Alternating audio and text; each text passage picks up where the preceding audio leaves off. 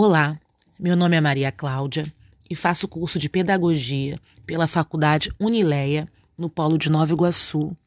E através desse podcast, irei falar sobre as ideias centrais presentes no capítulo 1 da obra de Paulo Freire, Pedagogia do Oprimido, pelo trabalho em grupo da disciplina Projetos e Práticas Educacionais.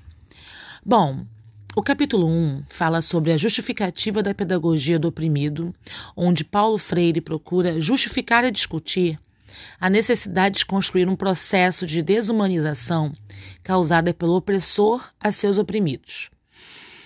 O foco do capítulo está na relação de dominação da elite trans transmitida pelo autor na contradição opressor e oprimida. O autor enfoca que chega a ser uma violência que não permite que os homens se desenvolvam e continuem sendo forçados a ser menos.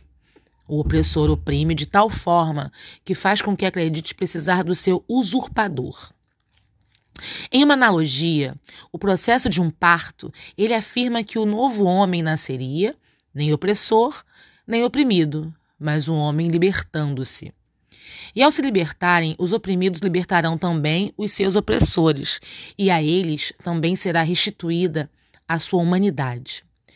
Estamos tratando de uma realidade funcionalmente domesticadora, que possui mecanismos próprios que acomodam e adaptam os oprimidos às suas engrenagens. Este medo pode levar os oprimidos a se tornarem eles próprios opressores ou então a se acomodarem em sua situação de oprimidos.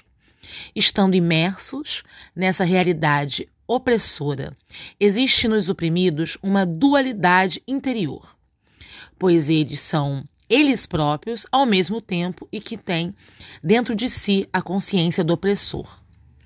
O resultado é uma falta de confiança em sua própria capacidade, além de uma crença na invulnerabilidade do opressor.